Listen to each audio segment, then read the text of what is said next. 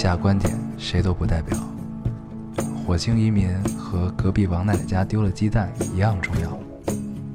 这里是 Loading 电台，我们只求在大家 Loading 的时候带来点无聊。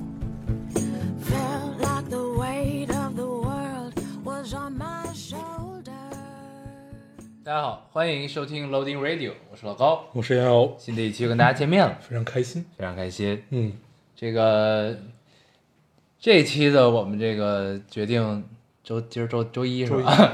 我们周一更新是名正言顺，嗯，因为你刚刚落地就来了录电台了，我刚刚我对这个电台的赤诚真的是 无与伦比。无与伦比，无与伦比。我是大概八点八点多左右落的地，嗯，九点出的机场，嗯，十点到的你家，一分钟没有耽误。没有耽误，名正言顺，啊对众望所归，众望所驾轻就熟。嗯，嗯 很好很疲惫。待会儿跟大家聊一聊。嗯，然后对，这一趟这一周感觉你很丰富啊，经历。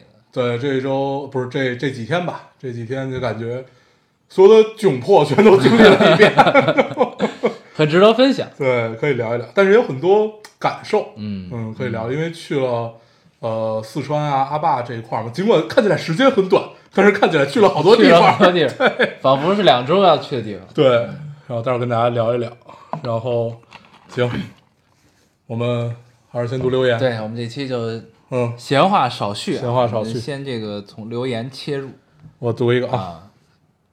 这听众说，呃，时呃时隔许久又来留言了，虽然不期待你们会读到，但是就想倾诉一下，我前几天被电信诈骗骗了一万两千多块钱。我看这个，嗯，刚刚参加工作，一个多月才两千块钱，被骗了支付宝里借呗的钱，听起来是不是很不可思议？有时候想想，这么多年书算是白读了。这件事儿只告诉了我几个好朋友，他们暂时帮我渡过难关。我现在正努力工作，攒钱还给朋友。我依然相信未来可期，依然相信世界美好，而且我要告诉一些朋友们，你们一定不要被骗，要小心，加油，加油，努力的去生活吧。嗯嗯嗯，你读这是什么意思呢？我也不知道，我就觉得你就想跟大家分享一下你被电信诈骗的经历吗？没有没有，我没有被骗，我我人生唯一一次差点被骗，啊特别有意思。有一次去，呃，我都忘了去哪儿了，反正就是去某个外地吧，哦，大连，对，大连。然后当时买的往返的机票嘛，嗯然后还差一天要回程的时候，突然接到一个电话，哎，不是接到一个短短信，告诉我这个航班取消了，让我联系一个电话，怎么着怎么着的。是你们上次开车从哪儿玩到哪儿那次吗？不是不是啊不是，好早好早以前，七八年前了。啊，然后呢，我就给这个号打了一电话，然后这个，然后就是手机费给扣了五千。不是不是，然后他，然后他又跟我聊，我也不知道当时自己怎么了，反正就是他那一套话让我真的相信了他，他让我给，因为我当时买了三张票还是两张票，他让我呃一共转过去八百块钱还是一千块钱，对，然后说那个帮我就是把这个这个这个这个航班延后一班啊说那个让我坐下一班，然后我就说行，然后我已经管他要了，那那会儿还没有什么啊对，没有什么就是支付宝什么特别的，就都没有特别流流行的时候。嗯然后还是银行账号，嗯然后我就打算拿张卡去去那个 ATM 机给他转钱了。嗯然后后来我就在酒店穿衣服，我就穿衣服的时候想，不对呀，这事儿就突然有一个感觉说，哎，他给我，就因为我当时订的是一个航空，就是不还不是那个航空公司，是那个订票业务给我打的电话。嗯然后我就穿衣服就想，然后后来我就给航空公司打了一个电话，啊。然后发现这是一个骗子。哦，对，然后后来我就给这个我订票的这个平台打电话投诉这件事。我说这个你们一定是泄露了信息才能导致的这件事儿，要不他怎么知道我什么我什么姓名，我什么航班，我的证件号，我的手机号，就是这一定是有信息泄露才会发生的这件事情嘛。然后平台也没有什么解决方案，好像送了我五块钱还是十块钱的代金券儿，然 后 对，这是我唯一一次差点受骗的经历。但是我现在想起来，还是觉得就觉得挺可怕的。嗯哦、就是当时他那一套话术，我不记得他说什么了，但是让我真的信任了他。就如果当时我没有在穿衣服的时候反应过来，我就真的去银行转这个钱了。嗯，嗯，真是挺可怕的。啊。就你现在无法无法知道这个骗子都有什么样的伎俩。那个时候信息泄露，大家还觉得是一件事儿，嗯，但现在你会发现信息泄露是一件很普遍的事情。还有一回是我身边的一个人被骗，是那个那会儿一同事农民三影堂，然后呃他的孩子去每天去上学嘛，然后突然接到一个自称是老老师还是什么教务处人给打电话，说他们家孩子出事儿，啊，然后因为他孩子去的很远，是在北京郊区上学，然后一时半会儿赶不过去，然后就非得让他转五千块钱，然后同时让他赶过来，然后他就先去银行转了五千块钱，然后再往那儿赶，然后然后到了学校发现一点事儿没有，但是那姑娘就是当对当时那个那个那个那个阿姨吧，她就觉得五千块钱我花花的很值，对，因为仿佛买了儿子平安。很有意思，嗯，白这是我印象中离诈骗最近的两两次，嗯。嗯，然后说回这个留言，嗯。呃，估计也是因为我觉得正常人在没有被洗脑的情况下是不太容易被骗，他应该就是哪根弦搭错了，对对嗯。对，所以我其实特别能理解这种，因为当时我也信，嗯。就真真的会信，嗯。就你不知道他说了什么，反正就把你带入到他的语境里，你就让这件事变得可信，对。所以骗子真的挺可怕，对，嗯。是，而且这又年末了，被骗肯定心情很不好，嗯，没关系，努力打工，毕竟还有朋友帮你，对对吧？你朋友很靠谱啊对，，嗯，把钱还上，咱们就重新来过啊，对没关系，然后想到了关于父母被骗这件事儿，嗯，我想到了是在《奇葩说》里边还是在脱口秀大会，我忘了，啊。说那个呃，父母要买要买点保健品，你就让他们买吧，嗯。总比买区块链强。然后说买保健品上当了，你还知道去哪儿报案，你还懂区块链，他不懂，你也不懂，对。你读一个，我读一个嗯啊，这个听众说，老高烟友现在是二零一九年十二月十八号早上六点五十，距离研究生入学考试还有七十三个小时，已经坐到教室半小时了，教室就我一人儿。刚才坐着坐着灯灭了，我又起来走动，灯才亮。此刻的局面总是悲凉的，让人想哭。从高二到大四，很多人生的坎儿都是你们陪我过的。等下次你们更新，我就已经考完了吧？到时候再给你们留言。嗯，现在他应该已经考完了，已经考完了已经考完了了，十八号，嗯，七十三个然后早上六，点五十给咱们留言，嗯，那么早起，这是备战，嗯，嗯，好呀，来这期告诉告诉我们考的怎么样？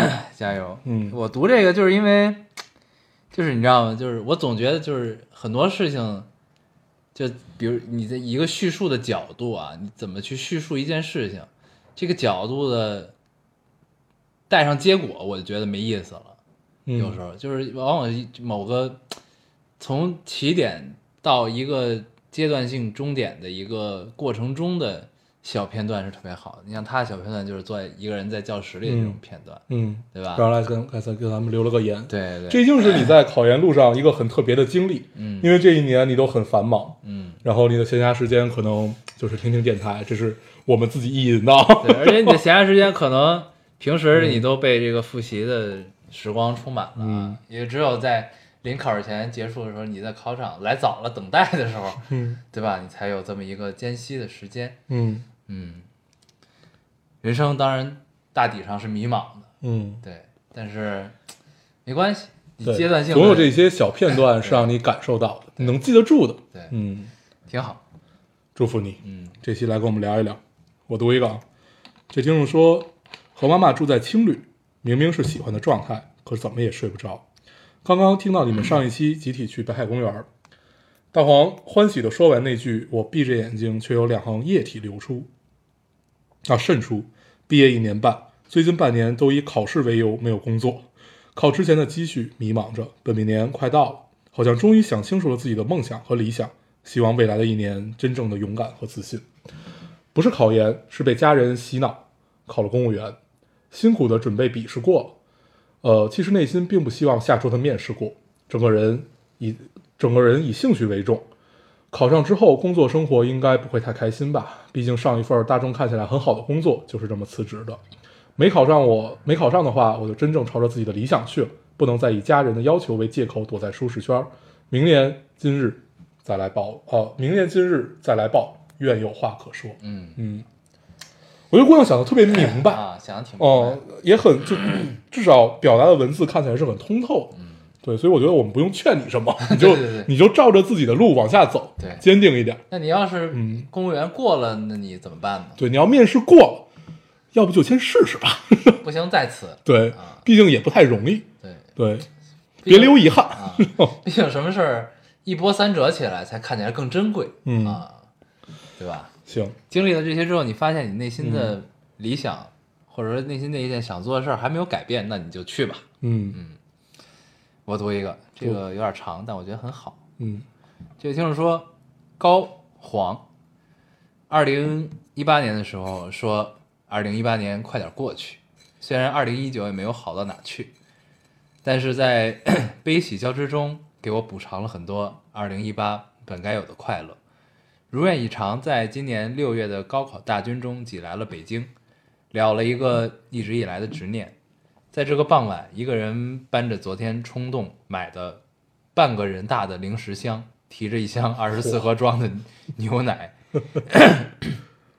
顶着冬至将至北京的冷风，有点落魄，手有点麻，突然有点想念你们，突然有点想你们，于是打开电台，戴上耳机，继续搬东西。现在在图书馆给你们汇报这些，想到什么说什么。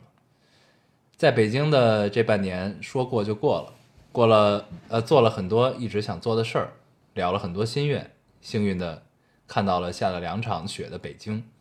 初雪的时候，交了一个比我大八岁的男朋友，我是初恋，也很喜欢他，真实、有经验、主动、小霸道、细心、温柔、考虑周到。他说自己很幸运，当初发现你朋友圈你需要拥抱的我，呃，最后成为能给你拥抱的人。但是因为很多关系给不了你很多，但现在我不想去想我们之间有多少阻碍了。无论如何都要努力努力着去坚持一下，虽然很多阻碍也有可能真的会无疾而终，但是如果连现在都不能过好，那就愧对于当初我自己决定跟你在一起的勇气。既然要走了，那就走下去，走到无路可走，或者在某个岔路口和平分手。我说，你说的这些也是我最初的想法，只是两个人在一起有时候是会问题越来越多的，那就一起一个个解决这些问题吧，好过当下啊、过好当下。我们都是很上进的人，都会有很好的未来。这是他他说回话就完了啊。呃，我们偶尔会有这样不合时宜的对话，但大多数时候还是会互怼、互相伤害、互相油腻的相处方式。相差八岁，有很多流言，很多现实的压力。在一起三周，年末比较忙，他每周都在出差，不能像校园恋爱一样如影随形，等我下课，帮我搬快递，陪我吃饭，送我回宿舍。但我愿意顺其自然，怕什么真理无穷，也进一寸有一寸的欢喜。嗯另一件想分享的是，昨天晚上和女伴韩国姐姐喝酒以后，发现自己酒精过敏了，起了荨麻疹。之前喝过一次酒，也有过荨麻疹的症状，但是不严重，就没在意。今天去看医生，理所当然的答复是以后都不能喝酒了。我当然是很 sad 的。我其实好乖，我才十几岁，余后的人生的几十年不能碰酒了。我还不知道醉酒是什么感觉呢，我还不知道自己酒量多少呢。医生对我未未成年喝酒的行为很不满，原话是：“你才多大，眼睛刚睁开，世界刚开始，别喝了，还想有下一次吗？一天到晚想什么呢？” 虽然有点想笑，有点愤愤不平，但是不得不接受这个现实。周六就十八岁了，男朋友出出差在南京，所以我仍是一个人过，一个人去考一个街舞 crew 的考核。最近三次考核被拒，其实自信的气焰被打压很被打压了很多，但既然选择了，就还是再坚持一下吧。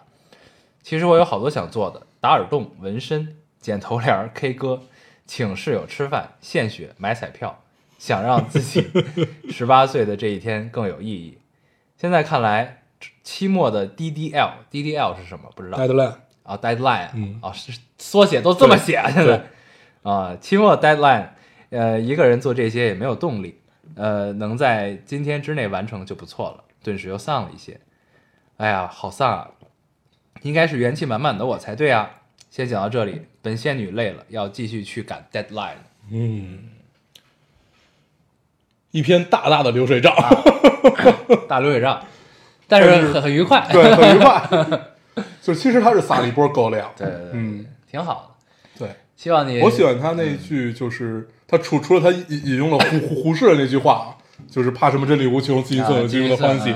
还有一句就是，就是我忘了他原话怎么说的，意思就是只要我们相爱，我们遇到的问题哪怕很多，都是可以一个一个解决一个一个解决。对我这个心态在这个心态很好，这个在恋爱里是很难得的一种心态嗯因为反正至于你我，我们在恋爱里经常会想逃，就是你面临到某个问题的时候，啊你经常觉得要不就逃避，要不就就是你你总觉得搁置，或者要不你就总觉得因为解决起来会很累。然后耗到山穷水尽，但我觉得在恋爱里，就是你遇到一个问题，本着相爱的态度去解决它是可取的，对这个态是一度个非常健康的感情观，很难能嗯可贵啊。因为其实就是尤其是女性吧，嗯。这么说好像政治不太正确。嗯。啊、男的也是这样，尤其是咱们这种人，对，嗯。就是就是有的时候呢，你会考虑自己更多一些，嗯对吧？就会你考虑，嗯，就你做了一些付出，然后你可能会把自己做这些付出呢放大到很大，对，然后觉得呢对方为什么没有给你预，但是想想其实预期你想要的啊、就是你想要回报嘛，你想要想要反馈，想要回馈回对不一定是回报，想要回应，对啊。但是可能对方也做了很多，但是你没有看到，对对对，对就你经常会。被蒙蔽掉、啊，对，这个是，然后你能有这个心态很好，感动了自己，对，感动了自己，我们经常是这样，嗯。对，就是就是一起去 figure out 一个问题是很重要的，嗯就是尤其是在一段关系中的时候，嗯，就你们两个有一个共进退的心态，而不是他发生一件事儿是他的事儿，对。而不而跟你没什么关系，对。你要等他解决掉来跟你继续继续往前走，不是这种心，这个我觉得其实有一个很大的转变，嗯就是年轻的时候觉得谈恋爱是你管好你自己，我管好我自己，我们在一起是一个开心的状态，或者我们只解决我们两个的问题，对对对对但是你会发现，你长大的过程中，这样的感情观是不健康的。不不对的，对，就是你要去设身处地的为他去想，在他的角度，他面对这些问题，你有没有什么合适的方式可以帮到他？对对对。对，你要想要你们是一个共同体，这个这个很重要，对这个很重要。尽管我们在这儿就是说的好像自己很懂一样，但是我们都实际上你做做起来是有一些操作难度的，对我们都是因为这个这个傻逼了太多次，所以被甩。了。傻逼了太多次啊，对。终于总结出了一些小经验，对,、吧？嗯，挺好的，希望这个姑娘你在北京的生活以后能越听起来这个男生啊很不错，很主动，而且很周全。嗯很周全，很好。对，这个时代很主动的男生要珍惜。哎，是我们想成为的样子。嗯 我读一个啊，嗯这个是一个呃，关于咱咱俩上期不是聊了那个劝酒的问题吗？啊你也看见这个留言了，嗯我读一下，我们聊一聊这个事儿。嗯他说这期听到他们对拒绝劝酒的那条评论意见之后，就听不下去了，感觉电台里的声音不是我以前听过那两个人的，很陌生，颠覆了以前的印印象吧。说是不评论，语气里却带着嗯，说不好，可能是片面的事故吧，自以为的成熟。问号。不知道算不算是油腻，可能是因为圈子不同，工作环境不同吧。工作了挺多年的，换过工作，换过行业，至今还没听说过什么项目是因为喝酒谈成，或是因为喝酒拒绝谈不成的，也没见过单位领导不依不饶的让下属喝酒的情况，无论男女。可能是因为所在的行业和公司都比较透明吧。与其教人家姑娘怎么面对酒桌，不如鼓励她努力提升自己，换个换换个好的环境，换个好的行业或者好点的公司。嗯嗯嗯，对我，我上期在聊那个时候，咱俩其实就很担心遇到这种情况。啊，对，其实就是因为之之所以觉得有些很多话你没法说明白了，就是觉得会不会说明白了，觉让大家觉得有一种油腻感和和和一种就是这种呃，他他里面提到的这种片面的事故和自以为的成熟啊啊，对，因为我们确实是片面的事故啊这个我们承认，就至少至少至少至少真的我们承认这件事儿，就这种事故感，实际上是我们一直在屏蔽的感觉，啊，但是你很难在和人交往的时候完全的屏蔽掉事故这件事对我们确实也没有发现。呃，我们身边也没有那种拒绝喝酒就是谈不成的，或者说就是一直要给别人敬酒的人，其实是没有没有啊，对，但是我们当时只提到了一点，说的是什么一个问题呢？很简单，就是我们觉得在酒桌上喝酒这件事儿，也许会拉近彼此，啊，就是拉近一个本陌生的关系。嗯这这这件事儿本来看起来是，呃，你们本来离得很远，但是可能可可能是依靠这一顿酒把彼此的关系拉近。嗯不能说就让别人信任你，或者不能说怎么样，但是你们关系近了以后，很多的事儿你就可以在酒桌上直接说了。啊是就是，嗯，我不知道咱们上期说什么了，就让人家觉得是这样了但是就是这个道理，我觉得大家都应该都明白。就是你就还是如果说喝酒这个事儿啊，就是你嗯大家都能坐在一个桌上喝酒，那这事儿就是起码是有一个成的前提在这儿的，要不然就是我为什么要跟你坐下来喝酒呢？如果是我们是一个合作关系，或者说一个即将合作关系、对。生意上的关系啊，不是朋友关系，嗯。对吧？那就是就是这种应酬，其实如果没有一个可能性的前提在的话，那也不会发生嘛，嗯。对吧？就是所以就是那个奇葩说有一期薛兆丰说的一个理论，我觉得特别对，嗯。就是他说的是距离的问题嘛，嗯。就是说你距离远的时候，你会用理性和一些 rules 一些规则去考虑一个事情。嗯那当你距离近的时候，你会有共情，嗯会有情感的代入和产生，在面对面的时候，在距离足够近的时候，嗯。那其实为什么就是就是我们俩以前都是非常排斥喝酒的，嗯然后到现在，呃，这个走向社会一段时间之后，你会发现，就是逐渐你没有那么讨厌喝酒这件事儿了，嗯。你反而有的时候会觉得还挺有意思的，嗯。就是它是一个可以快速的，呃，拉近人跟人之间距离的，尤其是第一次见面的人，对，然后或者说你想跟他发生点什么关系的一个人，嗯。发生个就是想共同合作的也好，或者怎么样也好，嗯。对吧？你想跟他有进一步的接触的一个人，那你嗯。就是如果有一个就是喝酒的机会，那其实是可以很快的拉近这个距离的，就是嗯起码至少最明显的就是你们俩在喝这顿酒之前，你跟他发微信是那个状态。你们俩喝完这顿酒之后，对你跟他发微信是完全是两个状态，对对吧？你就可以把自己就是生活化一点东西对对对流露对出来对吧其实就是就如果大家呃对比一个感觉，就是你们 你们本来的交流是一个书面用语，对但是你们如果喝完一顿酒，或者你们关系近了以后吧，不管你是通过什么方式，你们的很多就变成一个口头用语。嗯就这这个这个距离是一个很很有意思的一种一种分寸感。微妙嗯，啊对。然后我看这姑娘里面还提到了说，不如让他努力提升自己。啊我说这个是必然，就是你所有的一切，就是不管你用任何方式去拉近距离或者怎么样，这些都是锦上添花。嗯你的硬实力永远都是你的中流砥柱。是对，永远都是你你唯能让别人相信或者愿意去跟你合作的这个东西，所以这个是必然。你提升自己也好，或者你呃怎么样也好，你的硬实力是很重要的，这个是你最重要的东西，其他的都是锦上添花。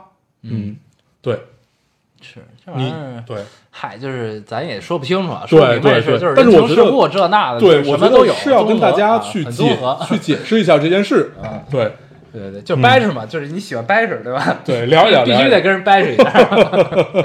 嗯，你读一个，行，我读一个啊。这个听众说，呃，老高大黄，转眼二零一九就要过去了。其实这一年过得挺不顺心的，工作、生活，感觉一切都在委曲求全。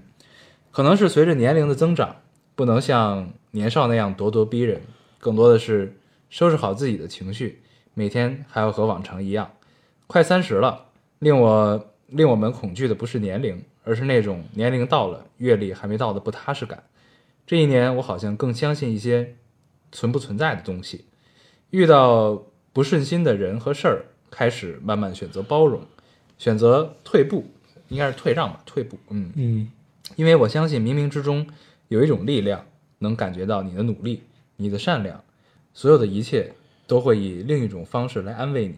新的一年，二零二零，我希望一切平安顺利，爱你们嗯，这条我也截了。啊！嗯，然后呢，我当时看完留言，想起了一个地方，是哪儿？拉萨。不是不是不是，是在拉萨以前我最喜欢的一个地方。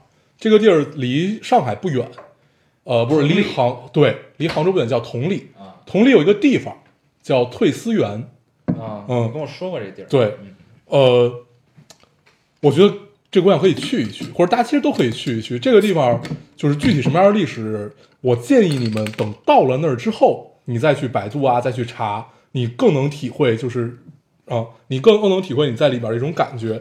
因为那个他相当于就是一个被贬的官员，或者就是一个退休的官员，然后到了那儿以后，他自他自己的一些感悟，尤其呃，它里面的一些园林小品会特别有意思，就是比如说它就是江南园林有一个很有意思的点是在于，呃，它有一些是没有意义的场景，比如说你进了一扇门，一个圆一个圆的门，你进了去以后，发现它只有一株植物和一块石头，对，剩下什么也没有。嗯然后它对着一堵墙，然后因为年代久远，那堵墙本来是白色，它已经快变就是变成灰，然后下面雨呀、什么的就全都是沁黑了。嗯嗯嗯，但是我如果你在桶里待超过三天吧，然后你可以留出一天的时间，就只在退思园里面去逛一逛，去坐一坐。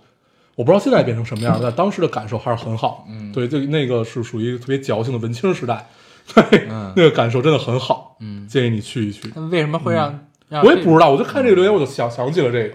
啊？对，我当时读完这个留言，我就想起了退思园儿，然后可以去一去。嗯，嗯，你截这个是为什么？我就觉得挺好的呀，嗯因为快三十了，他跟咱们状态其实差不多嘛，嗯对吧？嗯然后，嗯，就是他说的就是感觉一切都在委曲求全，嗯其实我觉得就是挺对的，啊，但是不能叫委曲求全，我觉得就是嗯这个事儿，就是因为你已经顾不上自己的委屈了，只能只只想求全。对，就是就是还是咱们聊很多次的一件事儿，就是委曲求全，就是你自己觉得自己在委曲求全是为了什么，嗯对吧？其实是为了更大的成嘛，啊，对吧？就是不是说为了就是单纯的只是为了委曲求全而委曲求全，对对吧？对你要不然为了事儿，要不然为了钱嘛，嗯对吧？不就是这样吗？就是在嗯工作上，就是为了达成工作目标，对吧？不就是这样吗？嗯，那你达成工作目标是为什么呢？对对吧？就你想说的，其实就是如果你的目标够明确的话，其实这些过程都是让你可接受。对，嗯而且就是很多事儿，就是委曲求全的原因，一个是这个，还一个就是年少的时候是因为不计后果，对，你知道吧？嘛，他说了嘛，自己年少的时候咄咄逼人对，咄咄逼人。那时候咄咄逼人的是很单纯的咄咄逼人，那时候我们也很咄咄逼人。很单纯，没有意义。就是那时候呢，你只是为那一瞬间，你就觉得我该干这件事儿了，嗯你就干了，对吧？然后后来呢，就是你你你你你更圆滑世故了一些之后，你就会发现，哎，干完这事之后好像更后果更严重，那就还是算了吧。对，对吧？就是其实是这种，所以这都是正常，说明是嗯在某种意义上的进步。嗯对，所以就是，但是你生活中在往往在你委屈求全过程中，你会发现另外的快乐，在另外的层维度和层面会有别的快乐。嗯，对，我觉得它里面提到的这种，他说，呃，恐惧的不是年龄，是那种年龄到了、阅历还没到的不踏实感。嗯我觉得这种其实就是还没有完成这个和自己自洽的过程，但是完不成自洽，看起来也不是什么非常重要的事情。我觉得你有这种深夜的迷茫或者一切一切的感觉，这些都是 我们不能叫赤子之心吧，就是我们愿意保留自己的一丝清明和这种矫情和纠结，我觉得挺好。我觉得不，我不觉得有什么问题，就是这种，因为我本身就特别喜欢这种跟自己较劲的人，就尽管他们看起来活得不通透，但是跟自己较劲也挺好的。但是就是啊，就是就是，我觉得这种这种所谓的错位啊、嗯矛盾的这种感受啊，其实是会伴随人很久的。对对，嗯那可能就是一辈子。嗯有的时候呢，你觉得他其实就是到了一定的岁数之后，你这个人，你觉得他挺通透的。他嗯有的时候可能是真的，就是所谓的就是平平平衡了，有的可能真的就是放下了，对对吧？但是呢，就是就这种东西，你老挂嘴边儿就特难受，就特对别扭。对就是这东西你自己知道就完了，对，对吧？对就是我觉得每个人都是这样的，对就是可以琢磨。对，就是呢，就跟人说多了，就就有点变得有点矫情，好像你是一怎么着似的一个人啊，挺挺清高的，挺挺文艺的这种的。嗯但其实我觉得每个人内心都是这样，每个人都是一样，只是就是别老挂在嘴边儿，对，挂在嘴边儿挂多了就有点那什么了、嗯啊。对，是是都是这样，嗯嗯，正常。该我了是吧？我读一个啊。这听众说，对你们的喜欢不是因为你们俩三观不正五官正，不是因为你们俩三观不正五官正，就是说咱俩长得丑，对吧？嗯，对，是哦是，而是因为那些你们给予正处在人生逆旅中的陌生人的回应的时候，我感受到我感受到了扎实的温暖。每当听我还以为是感受到你们的渣呢。每当听不见，呃，每当听见那些不相识的听众诉说他们的情感与生活，孤独、无助、微弱。虽然不能件件事情深有体会，但是我知道那些人真的就像黑夜里需要星星般的点缀一样，在饱餐在饱餐一顿之后，凛冽的北方少女碎碎念的爱听不听。嗯，对，说实话，我没有看懂他一些句句子，啊。对我感觉有有点口头，但是我我们听出来是在夸我，对，毕竟提到了扎实的温暖，对对对，感感恩感恩感恩。感谢，嗯，你读一个，我读一个啊，嗯，这个听众说，大黄高胜雪，听你们电台五年了，这个名字好久没有听到了，听你们电台五年了，从最初兢兢业业开始准点准时听的第一期，到凌晨四五点狂补作业，呃，到凌晨四五点补作业的高中，到经历被学业和鸡零狗碎填满没时间听的空窗期，现在我竟然大四了，但心情失落或者甚至感到无家可归的时候，我就会回来恶补，仿佛从没变过的两个声音充盈整个耳廓时，脑子就不再想其他了。嗯、以前每年年底都跟你们一起感慨，这一年不太好，不太容易，不太巧，但今年才真正体会到身上的责任，便调侃自己以前是为赋新词强说愁。从今年春天最爱的姥姥摔倒住院到发现肺癌，一个煎熬的暑假。夏天结束，妈妈也发现是早期肝癌，啊，不是，是早期癌症，不好意思，早期癌症。呃，手术结束时，我开学的飞机刚刚落地，原来二十二岁，其实也不知道。经历了好几个月彻彻底底的失眠焦虑，像太阳提前开启了日落。太阳下山后，我还是会躲起来，在凌晨的宿舍楼梯口偷偷洗刷伤口。明天就要去考研的考场踩点儿了。如果真正的英雄主义是认清现实，仍然热爱生活，那我这次不求结果，我想直面伤口，不问西东。似乎大家都很幸福，只有我听到你们的小烦恼，在呆呆羡慕。嗯没了。嗯 这姑娘面对的是我们没有面对过的，嗯嗯，一个二十二岁的姑娘啊，双重打击。嗯嗯我一直特别怕这种事儿，对我我觉得我这种事儿我也无如果发生在法面对我身上，我应该就崩溃了，嗯就消失了。我这人，对，就是你的至亲之人嘛，啊你的至亲之人突然被宣判了一些东西的时候，嗯，是是会这样。尽管我们当时聊生死，聊信仰生死书，然后聊尼采这些，你都会觉得好好好像自己有点感受，但是你每次一想起来，你的至亲之人会被，就是会会被死亡威胁的时候吧，而且明确的告诉你有这么个日子，你就会觉得还是无法接受。嗯嗯，对所以姑娘你比我们坚强多了，对，嗯，嗯，祝福你，加油加油加油！这对个还要考研，对吧？加油！啊，直面自己的伤口。嗯，他提到了真正的英雄主义是，认清现实之后，仍仍然热爱爱生活他这次想直面伤口，不问西东，对这个其实也是我们理解的存在主义，是这个样子。挺好的，嗯挺好的。这个加油希希望你考完研之后，后续的一些事情是否进展的顺利，也可以嗯随时告诉我们啊。嗯嗯加油！嗯呃，我读一个有点类似的吧。嗯，十二月十四日晚，妈妈发现胳膊上的美工刀自残的伤口。我也接这个。哦，十二月十六日星期一，妈妈带我去看了心理医生，重度抑郁。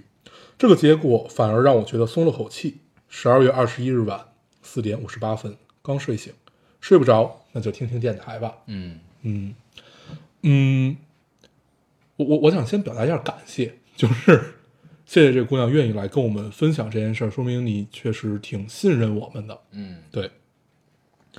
然后我其实挺能理解这个结果，反而让我觉得松了口气的嗯，这个感觉的。我也特别能理解。对，就是有一个事情，它终于落了地，不是像你担心的那样子没有结果，是一个 让人踏实的过程。啊，呃，然后借用上一个留言，就是可以直面这件事情。嗯，对，这是我我们的一个建议啊，但是我们不知道你具体处在一个什么样子的情况之中，我们也不敢说这种就是就看起来是一个片儿汤话，说让你直面或者让你怎么样也好，我觉得你可以选择一个让自己舒服的方式，嗯嗯，去面对这件事情。这就像我觉得，就是你确诊了反而是好的，踏实。对，嗯就是松口气嘛。对你既然松口气，那就接下来起码你知道该咋办了，对，对吧？该吃药吃药，该对看医生看医这个跟生。治感冒发烧是一个道理啊。对这个别纠结，别觉得对跟谁又不一样了似的，对对吧？就是该咋过咋过啊，嗯该该治疗治疗，都会过去的。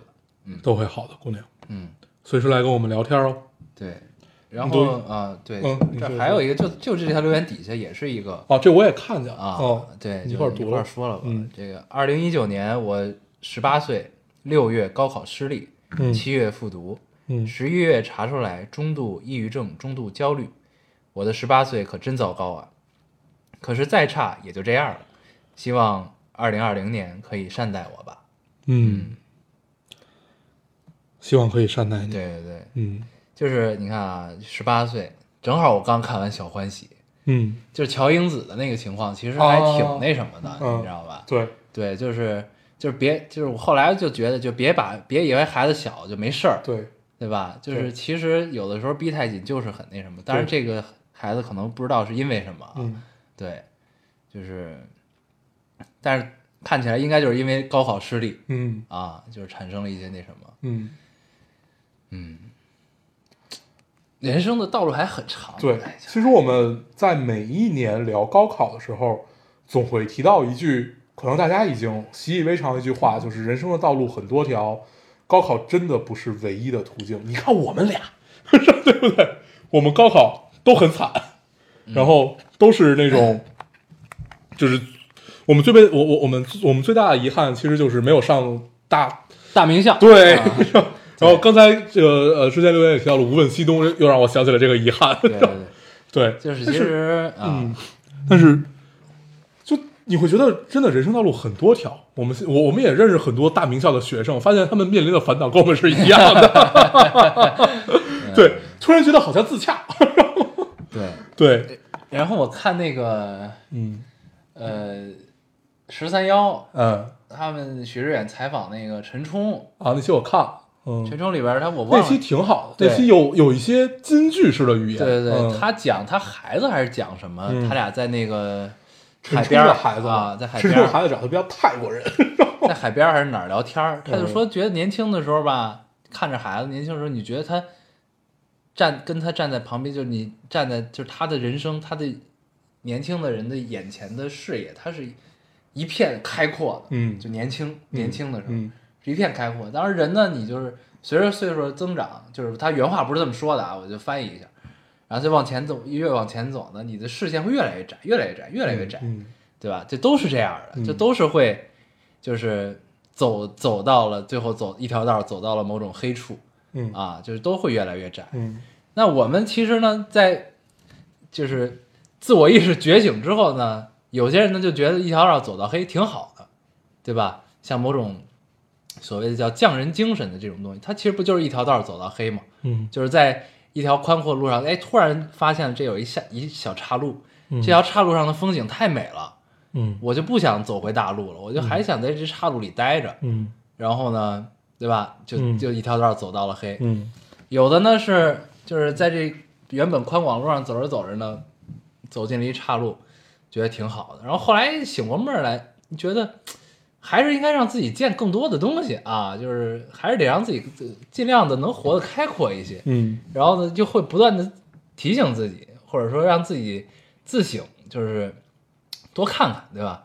多给自己一些可能性啊，最终再选一条道走到黑，嗯 对吧？就是，嗯其实都差不多啊。对，就是你呢，刚对吧？刚刚走进了一条不是那么宽阔，但也没有那么窄的一条路上，高考嘛，对吧？对吧？你高考也是一条很宽的路，之后其实嗯就是你如果没有就高考失利了，然后你你上了一个不是特别理想的，因为你复读了嘛，你上了一个可能不是你最初想要的那个大学，但它也是一条宽路啊，对，对吧？你的路比之后的人生还宽的很多，嗯以后还会更窄的，我想过这个问题，别着急，就是前一阵儿大概两三个月前，那会儿看了本书，叫那个《要焚毁萨德》嘛，是那个波伏娃写的，就是就是呃，它有点，就如果大家类比的话，有点像李银河，就是西方早期的李银河这样这样性学，家，呃，不是不是不是，他他他就是一个女性吧，女性主义者，嗯然后是是会去给你分析这些事儿。然后说这本书过程我就不聊了，但是最后我想出来一个问题，就是我们成年人的世界，呃，或者说不能叫我们成年人，就是成年人的世界，之所以像刚才说的有一种越走越窄的过程，是因为你的目标过于明确。嗯。对，就是如果你的目标过于明确的话，实际上你是要一定要屏蔽周围的信息，对对。你才能去把确保自己的目标足够明确。对。对，就是呃，以前我们也提到过，这种真正的理想主义者是一个非常残酷的这么这么这么一个人，对他其实就是这个意思。啊 是啊，对，对，所以呃，我们不去评论说哪哪一条路就是真正是对的，嗯。或者哪一条路就是真正对你好的，它一定有一个过程，一定有一个让你目标明确的过程。这个过程，比如说我今天要完成某个项目，这个项目需要半年，我这半年就必须要屏蔽其他事情，我才能确保这个项目能成。这半年就在这胡者怎么样同里待着，对嗯对，但不意味着你之后就没有这个世界了，哦，对就是这个样子。我觉得人需要旅行，或者需要就是呃，一代宗师里提到的那种什么人生三个阶段，呃，见自己、见天地、见众生，嗯是是是这仨仨吧？好像对，反正就是这这三个嘛。就它里面说到它最后才是众生，嗯然后你就会联想到佛家里面说的这个众生相。这种呃往往生下一堆一堆，然后一一个一个佛可能有一一百种、一万种相，就是这样的一个过过程。所以不用拘泥于一城一池的得失。哎，我怎么又把话聊回来了？嗯，对，太棒！就是不要真的不要拘泥一城一池的得得失，都是一个短暂，都是一个短暂。你总会再见到天地和众生的。嗯，该谁了？聊得很鸡汤我知道。唉，我读一个啊。啊，这听众说：“老高要，我第一次来留言，我跟你们同龄，是一个三岁宝宝的妈妈。你看看人家，听你们很久了，喜欢你们爽朗的笑声，能驱散冬日杭州的阴冷，阴冷的雨。年底了，心情有时候丧丧的，也会积极的调节。二零一九年于我而言不太友好，二零二零加油，嗯，嗯，加油，加油，对，希望你一切都好。嗯，你还有吗？我还有一个，但是这个，嗯，读吧，嗯就我也不知道为什么，嗯这个其实很简单，就是说，总有一些人来不及道别，可能以后就很难经常见面了吧。嗯嗯，我看到这个的时候，我就想到了，咱们都其实其实，我觉得至少咱们这个朋友圈子的人吧，就都是一个比较注重，都是比较注重仪式感，哦，你明白？就是就是道别呢要有仪式感，嗯嗯，对吧？嗯就是这种东西就。我们也有很多没有道别的朋友。有有有有有，那都是无疾而终，那没办法啊。这个不是我们不想道别，是他用了一种很特别的方式跟我们道别，这没办法。嗯嗯，就是就是，但是我后来就觉得，可能有些人并不在意这个仪式感，嗯对吧？嗯就是然后你总觉得呢，这事儿就没了，嗯你有没有这种感受？嗯，对吧？嗯，就是我读这没没什么原因，嗯对，你就你感觉需要某一种一块吃个饭或者唱个歌，或者就怎么着，需要有一个道别的过程啊。但是实际上有人好像并不太关注这个。嗯对，你还记得，就是我那会儿大学毕业发过一条微博，又提到这件事儿，就你感觉你那会儿你说吃顿散伙饭，好像大家也没有那么感感那么感兴趣，就感觉你整个一个生活是稀稀落落的就对。结束了。但在咱们的理解里呢，就是如果是一个某种毕业啊，或者怎对。么样，你应该大家得有这个事儿啊。得得，有一仪式感吧，对吧？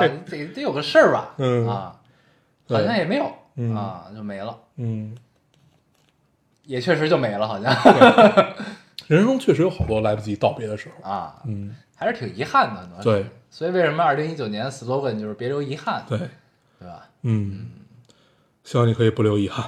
对。嗯，我没了，我也没有吗？嗯，哦咱们这期聊了四十三分钟留言，没事儿。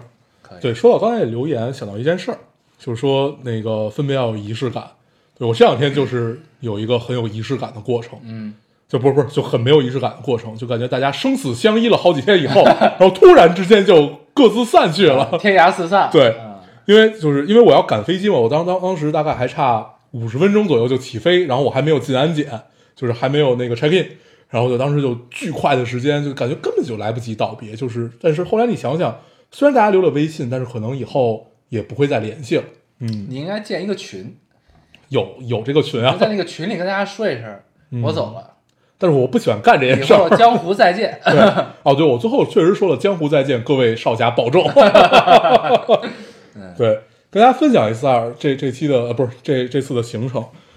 这这次要去呃四川拍个片子，本来我的计划是从成就是飞到成都以后，然后从成都开车到色达，去武鸣佛学院算是一个终点，五一然后佛院不是拆了吗？呃没有没全有，就是它它是一半儿，对，拆了一半儿是吧？也不算一半儿吧，它就是呃有一些地方你不能再去了，对，然后嗯，后来呢，呃，我们就本来计划是从明学院那边那边进，然后从那个汶川和映秀那边出，嗯然后是这个行程，但是开到一半儿，大雪封山，嗯啊、就是你等于上不去，就是开到毕棚和凉台那块儿的时候，就大雪封山了，就是刚进阿坝，相当于你刚进阿坝州，就那个自治区，就大雪封山了，就进不去了。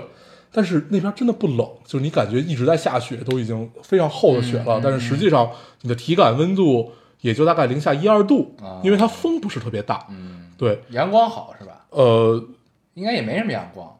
呃，你进到阿坝以后，感觉是有一些阳光，但是在四川的是那那那块儿，啊就是就是就是呃，就不是自治州那一块儿的时候，阳光其实一般。那块儿肯定不好，那块儿盆地啊。对，然后最后等于也没到色达，其实就到了最远也就到了那个那个那个那个那个那个叫哪儿来的？呃，我我忘了，突然、啊对，反正就是就是就是就是呃哦，古尔，最后最后最后到了古尔那边，古尔沟，最后到了那边，然后从那边就开始往回程走，然后有几个特别的经历啊，一个特别经历就是经历了一次大大堵车，一次六个小时在都江堰的大堵车，对，当时吓死我了，跟你生死相依的伙伴们，啊，那个是第二次。这次大堵车给了一个很很深的体会，就是我当时我停在一个桥上，停了六个半小时。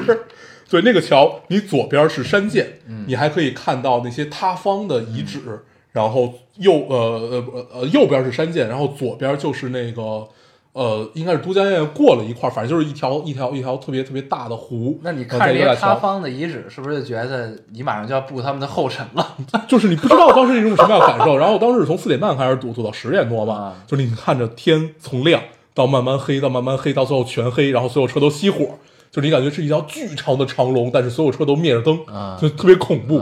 那你那你上厕所怎么解决呢？那那会儿就我也没想上我对，我但是但是我同但是就跟我一块儿去的人有去上厕所的，对，这这次怎么去上呢？他们就是那你只能在路路边你没有别的办法呀。对，这次去是去那个做一个摄影项目，然后 同车的有我助理和一个模特和一个化妆师。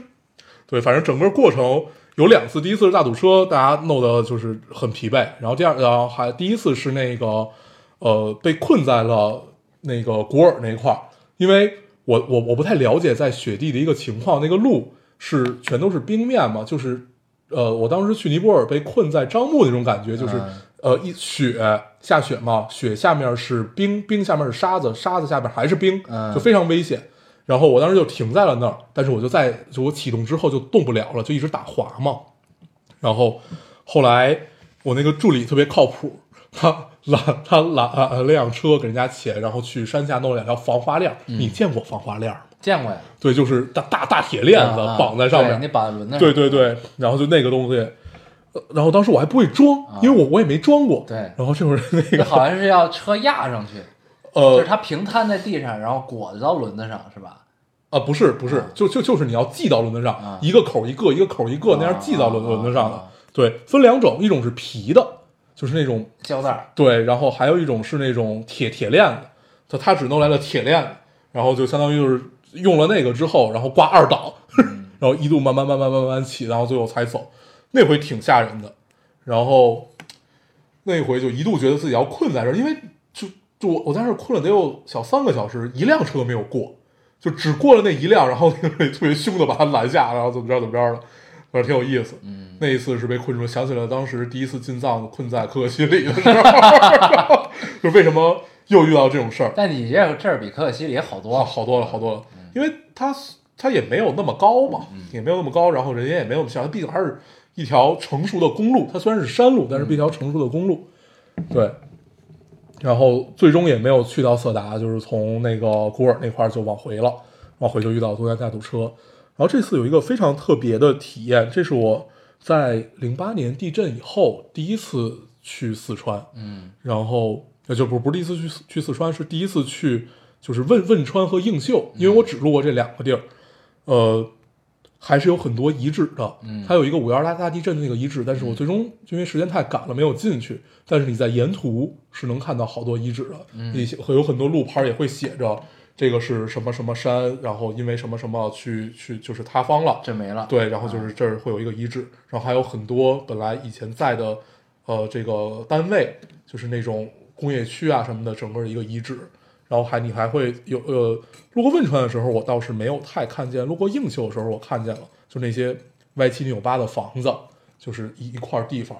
然后后来同车的那个所有小孩告诉我，就是那种那个助理，因为那个化妆车助理是在成都县找的嘛，告诉我，其实这底下还是埋着很多人的，嗯就是就不再挖了。然后很很多就是呃家属也觉得，既然就在这儿，那他们就在吧。就是我们我们我我们每年就到这儿来扫扫墓啊什么的。嗯嗯对，这是我第一次去，就是尤其我是大概夜里呃两点左右吧开到的汶川，就是去的时候开到的汶川，那会儿正好在下细雨，然后进到汶川里面就开始有雪的感觉了。嗯嗯嗯然后你就感觉整个雾气昭昭，然后汶川建得非常好，然后它中间有一条河，然后两边能看到就是非常高的楼啊，就这种还是挺现代的，嗯对。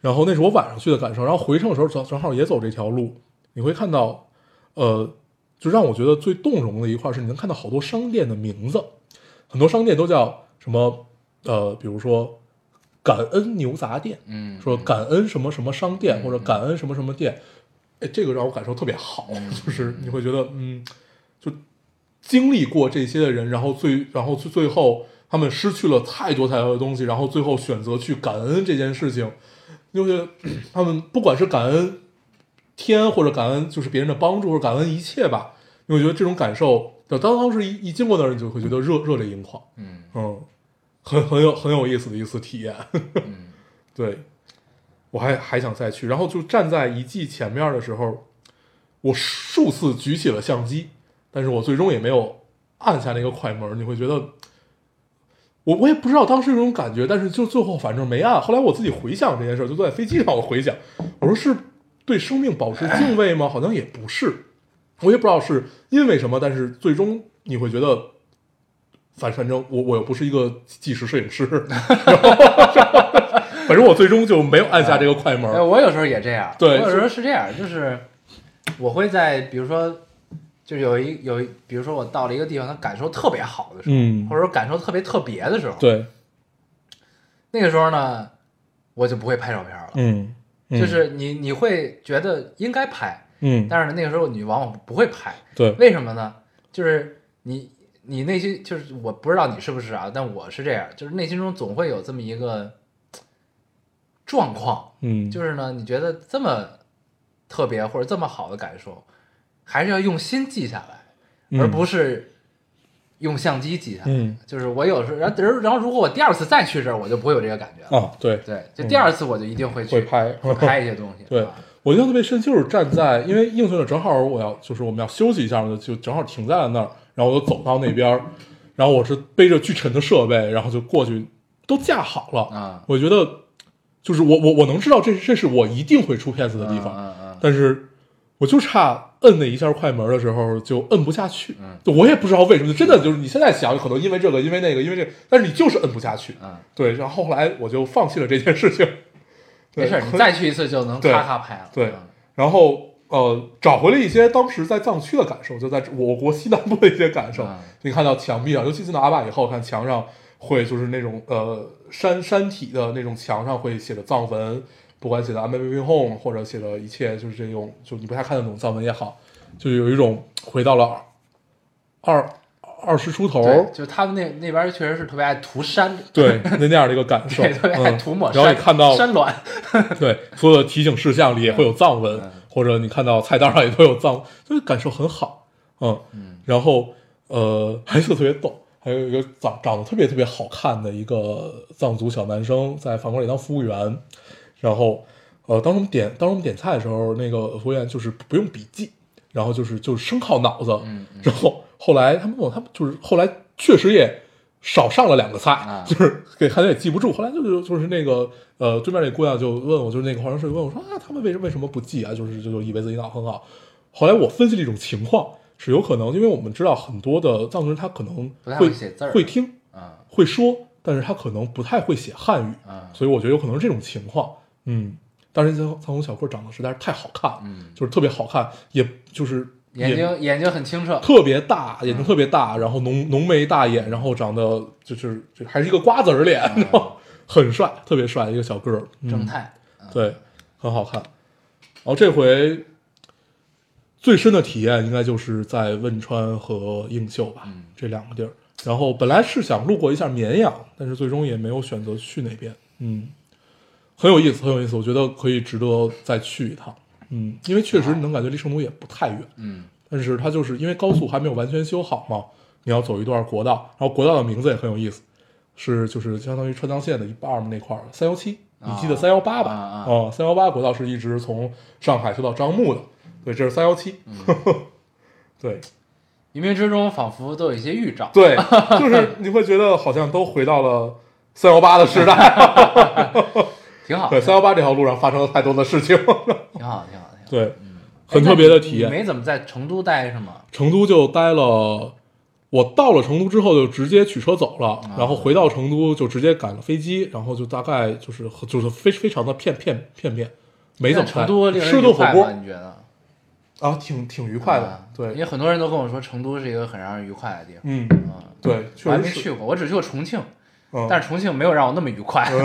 嗯对，成都不错，成都真的还不错，就因为我没有太多的时间去这回去体验，但我之前去过成都，感觉就是你会觉得，呃，除了因为我们不太能吃辣嘛，嗯就除了在吃上面你会觉得有一些局促，其他 其他的感受都很好。对，然后在这一路看到很多的鸡麻的这种那个麻麻麻麻将馆，嗯就所有的你感觉窗户上写着鸡麻，就是机器麻将的这个意思嘛，然后就很有意思。哎嗯，安逸。很安逸。对，然后成都感觉大家也不是特别着急的样子，对，这是我唯一一个片面的体会。嗯，跟以前去感受不太一样。挺好。你这回带着任务去的，那肯定心情对还是不太一样。啊，这回的时间太赶了，我觉得永远都在赶路和发脾气。就 是就是你发现，你要是让别人干一个什么事儿，你要迅速解决这件事情，你只能依靠一件事儿，就是不停的发火，让大家加快速度 才能干成。对，所以我确实也也是比较乏力，不太会用其他的办法了，不太善于和别人合作。你终于认清楚这一点了。对，确实不太善于和别人合作，只能依靠一些简单粗暴的方式。打火不用，你只能打人家是吧？下一步就是送不不不，打不过，打不过。对，就是你，你可以依靠某某一种你觉得合适的方式，要达成这个目的嘛。对。所以就是我估计他们对我也不是很喜欢。但这个助理很好，那助理助理那小小哥很有意思，一个二十一岁的男生，对摄影有一腔热情。这不就是年轻的时候的我吗？对，就真的是一腔热情。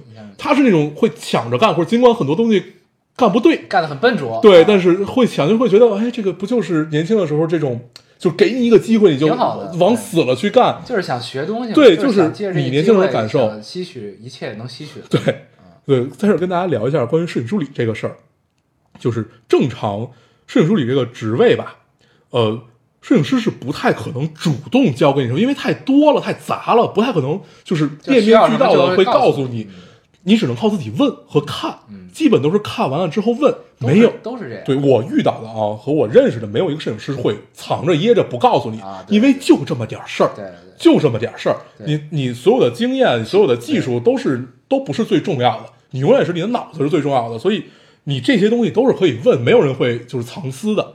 对，如果大家想去当这个职业的话，一定要眼勤手勤，对 就可以了最。关键的就是，如果你要是棚拍的话，你就学会它怎么摆光就行了，哦，对，棚拍就就这么简单。对，棚拍的助理会更快出师，嗯就是因为呃，实际上你到你作为一个大助，就是大摄影助理来说，你离摄影师只差按快门了。对，就是这光全是你摆的，其实对啊，你所有的光、所有的参数，然后包括摄影师相机上的参数，你都给他调好了，就是说一切一切，摄影师去那就摁就行了，对就是摁快门对，就去摁就行了，然后他只要互动，对就可以了就行了。对嗯，就没没有什么，呃，就棚拍会更简单一点，嗯，对，如果大家有对摄影有兴趣，想当助理的话，不管你去这种影影棚、影楼，或者你跟一个摄影师或者怎么样也好，多问，一定要多问，没有没有人会烦，对，对对对，基本靠自学，嗯，是是这样。哪怕你是科班出身，也也是靠自学的，嗯，对对是嗯，因为你发你会发现，你科班出身学那点东西不太够用，对，啊。你想当时我当我去剧组当摄影助理的时候嗯也是，没人教你，就只有你干错了，人骂你的时候，你才知道不该干这件事儿。对，就是真的就是靠问，大家千万别害羞，因为我之前遇到过一个呃女的小姑娘，一个摄影助理，什么都不问，对，就特别害羞，很腼腆。对，跟了跟了跟了我大概两个多月吧，然后后来我说那这次你上吧，你拍一次，就是这这太太怪了，就是感觉这两个月什么也没有，然 后然后后来我就开始就是用我那一套东西开始教他，然后但是可能跟天分有点关系，对，就感觉还还是很难，就还是得就是就是多多问吧，多问手手勤眼勤很重要，嗯，对行，咱们把电台聊成了一个摄影讲座。可以，对这一趟反正除了特别赶和感觉自己脾气很暴躁以外，其他都还好，嗯，嗯挺好，嗯。还是要经历经历这种感对感觉。嗯，因为以前在北京啊什么，就哪怕你出去拍，你就感觉因为没那么急，比较从容，比较对，就这回真的是太急了，嗯，再也不接出差的活儿了。太太可怕，嗯太可怕，对，行，挺好，起码呢赶在圣诞之前回来了。对我当时就想，我必须得赶在圣诞之前回来，我圣诞要回北京。嗯对我当时就只抱着这一个信念，然后在国道上开到了一百一，不提倡，不提倡。对，对嗯你要是圣诞没赶回来，困在那儿，这是最糟糕的一件事。就是那那就更会想起当时在张木的感受，就整个春节被感觉困在了那里。很糟糕，很糟糕。所以就觉得，就就我为什么我为什么要在这儿？我凭什么？对，不停的问自己，上天不公。很有意思。嗯，对，确实对。，发现每次去西南都会遇到点事儿，嗯，对，但是感觉都会迎刃而解吧。嗯。不，是你在西南，如果待在城市里，就就好。就相安无事，怎么都行，别离开。离开，如果跟大自然牵扯上一些关系，就会有些很多问题。对，就这会儿又想起了年轻的时候一个很大的感受，就是你你走在西南部的时候，尤其在山里啊什么，你会天然的对大自然是敬畏，对对对，因为你你就走在山山山谷里嘛，两边的山都是巨高的，然后随便下过来块石头就能把你砸死。然后你会经常在路上看到一会儿巨大的石头从山上掉下来了，但是我我没碰上，但是你能看到有那些遗迹的大石头啊、或者什么的，就你会天然的对大自然有些敬畏。嗯，嗯，对，很有意思。是嗯，是时候该回一趟拉萨了。挺好的。我今天我我之前还看到过一个留言，嗯就说咱们嗯说咱们以前聊拉萨，聊什么摄影，聊嗯，电影啊，这个那个的，然后说咱们嗯、呃啊，我就特别长没有标点符号的那个，我看像是，然后说咱们这两年开始聊身体，对对对，聊聊酒桌文化，聊酒桌文化啊，聊嗯什么学学什么买房聊了吗？没聊吧？嗯忘了没没没没写好像。嗯对，就是就是我们话题也在变化，就说明我们也在变化。对啊那个意思。嗯嗯，但是每一个都是我们。对，就是还挺那什么的，对我，其实确实有变化，肯定有，确实有。嗯，就是如果这回没有这一趟行程，我觉得我可能我们短期之内也不会再聊起我国西南这种感受了。对，嗯，啊，对，这回还有一个体验，就是在经过一个应该是一个小村子吧，我不记得那是什么村子了，然后管一个安妮要了杯甜茶喝。啊，因为当时太渴了，然后我已经开了好久了，都没有看见任何卖水的地方。然后你喝完这杯甜茶之后更呼得慌了。啊，没有没有，甜茶还好，甜茶还好，呃酥油茶糊。然后那个安妮就是坐在那种一个在路边的一个棚子里，然后自己在那边煮，就是不是煮，就是烤着某某种肉类吧，应该是好，就是牦牦牦牦牛肉，就是那种肉类。然后我就过去讨了杯水喝，嗯，挺好的，很有意思。嗯，对，不错。行，这马上要过圣诞了啊，嗯不知道我们的听众们圣诞有没有什么有趣的安排？嗯，嗯，我们就没有了。对，但圣诞每年都很尴尬，就大家好像都很看重圣诞啊。对但是也不知道干嘛。啊，而一个不知道干嘛，还有呢，经常赶上不是周末，嗯也没假，嗯，对吧？就是其实呢，也就是那么回事儿，这事儿。对，第一是没假，第二是我们又不是那么喜欢热闹，所以也不愿意那天也不愿意出门儿。对你出门儿感觉哪哪人都很多，你也不知道干嘛，所以最后就只能聚到某个人的家里去凑合着过一过。待一会儿，对，假装很有仪式感。对，嗯，一个圣诞，一个跨年，啊都是这样的感受。这仪式感还是要有啊，还是对要有。嗯，这种仪式感最后都会变成了聚一聚。聚一嗯聚一聚。都是聚一聚的理由。对，嗯，嗯挺好。嗯。咱们再跟大家聊点啥吗？啊，最近我们有一个新的活动，叫每周一歌。啊，每周一歌。对看了小欢喜之后小欢喜，啊，呃，然后自从每周一歌以后，变成了夜夜呃日日笙歌，啊，每日一歌，对，每天中午都要吃一个饭。啊，每天中午一起吃个饭，对，挺好的。嗯，嗯，很有意思。正好赶上这个年末，好像大家也没没有那么忙没有那么忙啊，对就还挺好的。嗯，吃个饭吃完就撤，啊对，你吃个便饭，对，嗯就纯吃个饭，嗯，然后聊一些有的没的。嗯，也挺好。嗯行，对，就看看大家这个，咱们更新应该会赶今天更吧？今天应该能更刚十一点今天更？啊，嗯，就是希望这个圣诞没有安排的听众们，我们的声音可以陪你们度过一个愉快的圣诞嗯啊。对，有有的是今天听，有的是明天平安夜听的啊，嗯都有。嗯，看吧，嗯，那我们先祝大家圣诞快乐吧，圣诞快乐这期就算结束了啊。平安夜快乐。对，嗯大家圣诞快乐。好的，嗯，我们这期节目就这样。好。我们还是老规矩，说一下如何找到我们。啊，大家可以通过手机下载喜马拉雅电台，搜索 Loading Radio 老丁电台，就下载收听，关注我们。新浪微博的用户搜索 Loading Radio 老丁电台，我们会在上面更新一些即时动态，大家可以跟我们做一些互动。交流，啊，大家可以跟我们做一些交流。哎呦，就这个贯口，只要一断，就不知道该怎么说。断就不对了啊。对可以跟我们做一些交流。呃，然后还下句你没了啊，没了。然后现在呃，现在 iOS 用户也可以通过 Podcast 找到我们，还是跟喜马拉雅的方法。好，那我们这期节目就这样。我们下期再见，拜拜。Should old acquaintance be forgot and never brought to mind? Should